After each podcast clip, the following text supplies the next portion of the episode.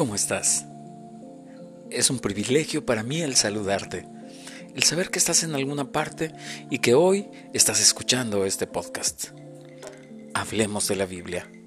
Soy tu amigo Paco Durán y hoy tengo muchas cosas que contarte.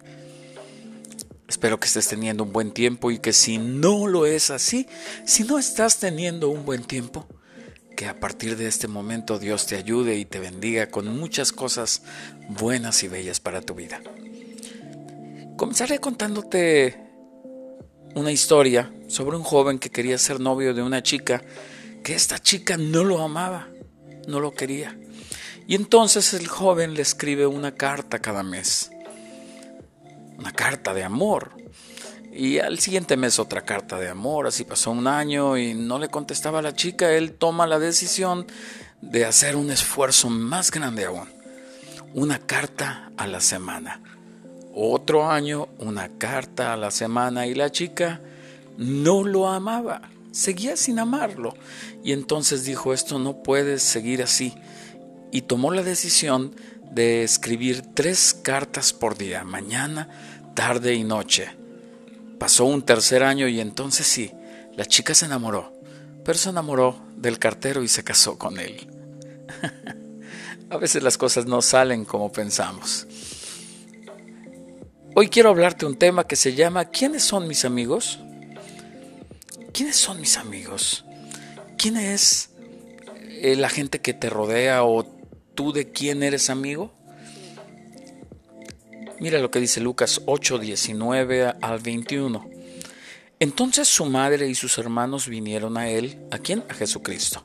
Prosigo, pero no podían llegar hasta él por causa de la multitud.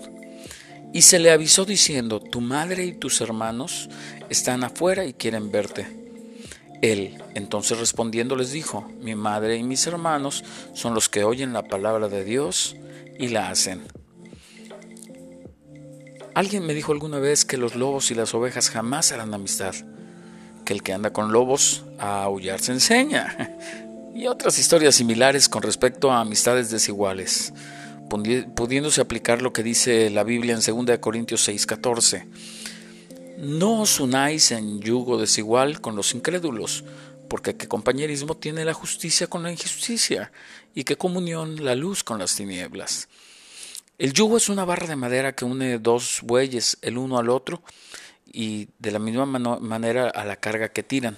Un equipo en un yugo desigual tiene un buey más fuerte y uno más débil o uno más alto y uno más corto.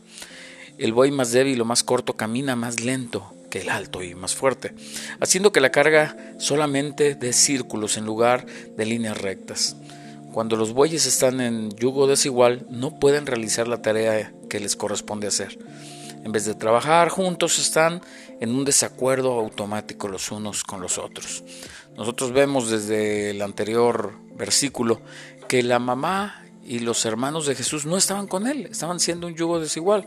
De hecho, hay muchas historias que por ahí ya contaremos más adelante con respecto a eso. Y él les dice, ¿quién es mi yugo igual? El que está conmigo y hace lo que Dios desea. Déjame contarte una historia sobre la Primera Guerra Mundial.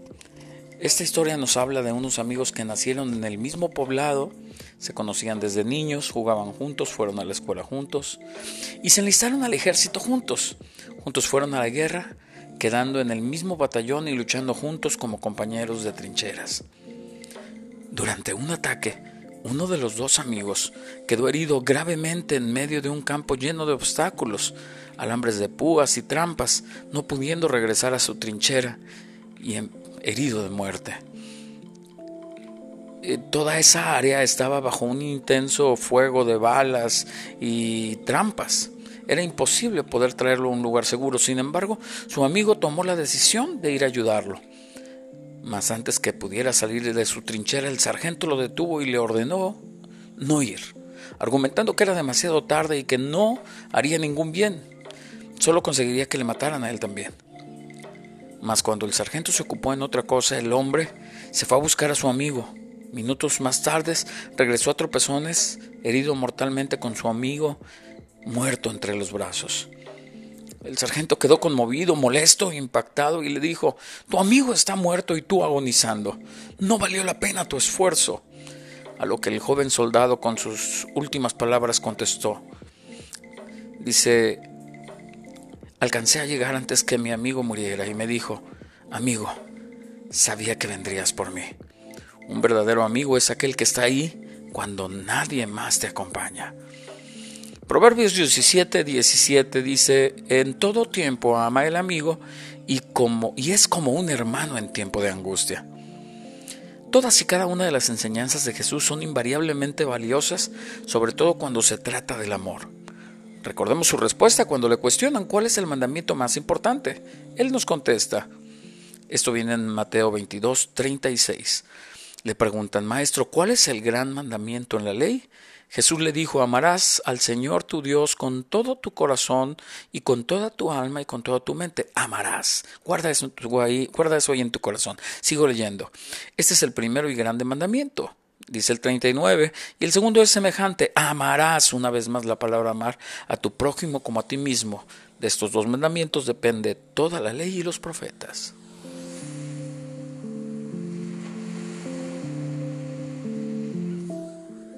Quizá en este momento te puedas hacer algunas preguntas, por ejemplo, ¿tus amigos te ayudarían o te obstaculizarían en tu vida diaria?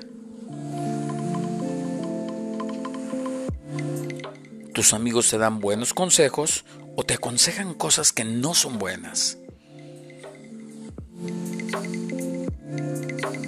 Otra buena pregunta sería, ¿tus amigos te, evitan que peques y te equivoques o te arrastran a pecar y hacer lo malo?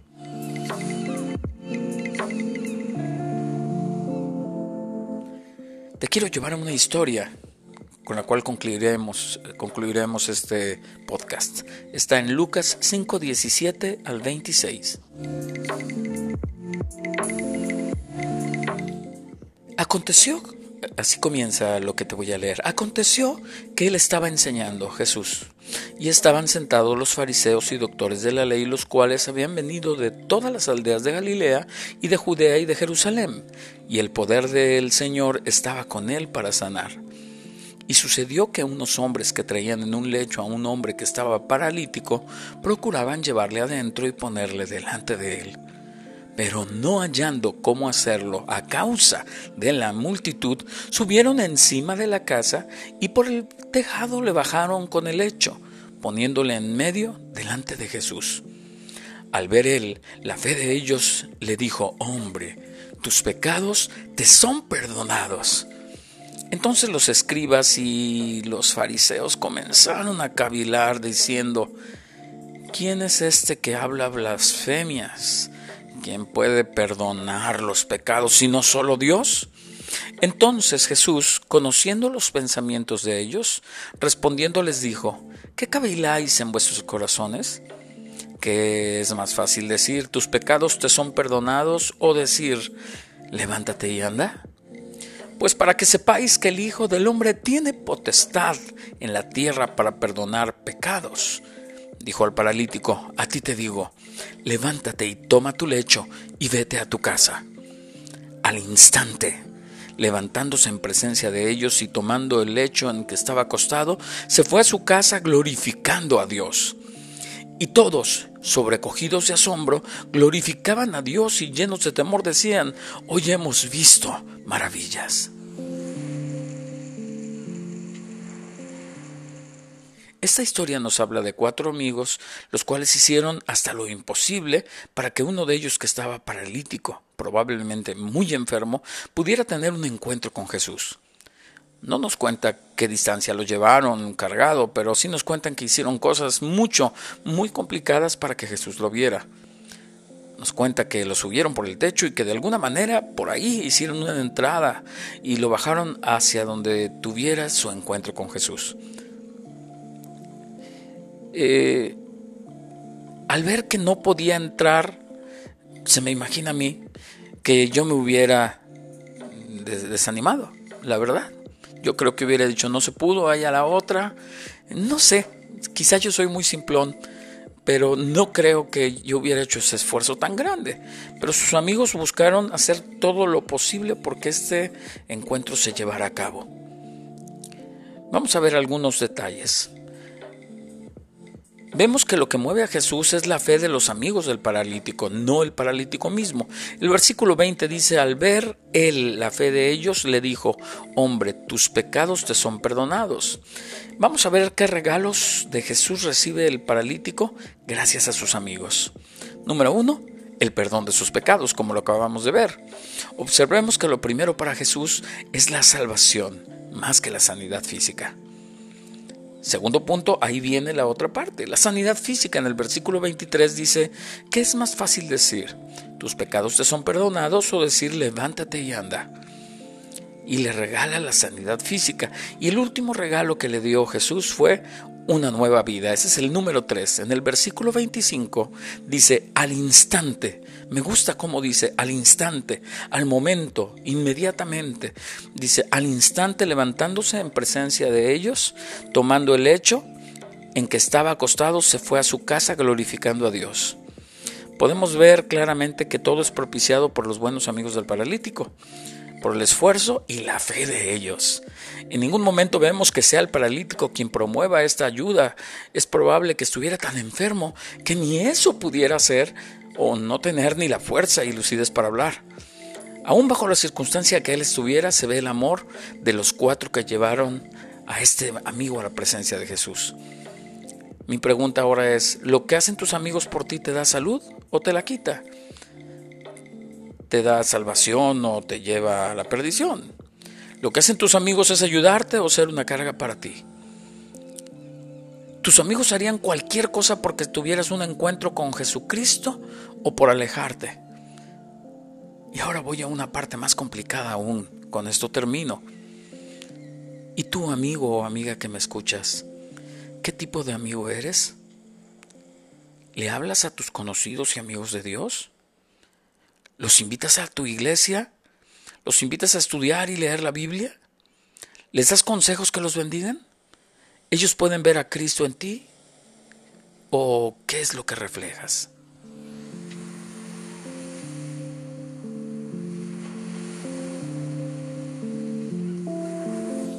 Ojalá esta reflexión te lleve a hablar más del Señor, a ayudar a más personas a llegar a su presencia. Esto traerá bendición para ellos y para ti. Espero que este podcast te guste y que te bendiga. Recomiéndalo. Hablemos de la Biblia.